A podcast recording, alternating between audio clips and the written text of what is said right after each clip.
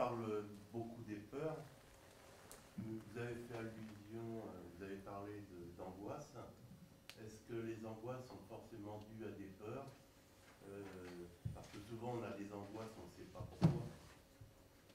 Est-ce que l'angoisse est due à des peurs forcément ou pas? Bah, Personnellement, je place ça dans le même registre. Parce qu'une angoisse, c'est toujours par rapport au futur. N'es pas angoissé par rapport à ton passé, tu es angoissé par rapport à ton futur. Tu ne sais pas ce qui va arriver, tu imagines que, et si ceci, et si cela, et si c'était pas comme, euh, tu vois. Et c'est, euh, en tout cas, dans ma grille de lecture, hein, j'insiste sur le fait que c'est une grille de lecture, l'angoisse, c'est par rapport à l'avenir, au futur. Donc forcément, ça implique qu'il y ait des, des façons d'aborder ce futur. Et c'est cette façon d'aborder ce futur que tu peux rectifier, que tu peux corriger.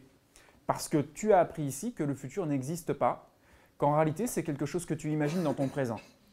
Donc c'est corriger ça, corriger ces trajectoires mentales, qui sont peut-être euh, des trajectoires qui ont été automatiques, hein, parce que ça s'est fait de façon automatique. C'est pour ça que des fois tu, peux ressentir une angoisse qui est pas. Tu te dis tiens, mais pourquoi elle arrive là Je ne comprends pas, je ne fais pas exprès de l'avoir, etc.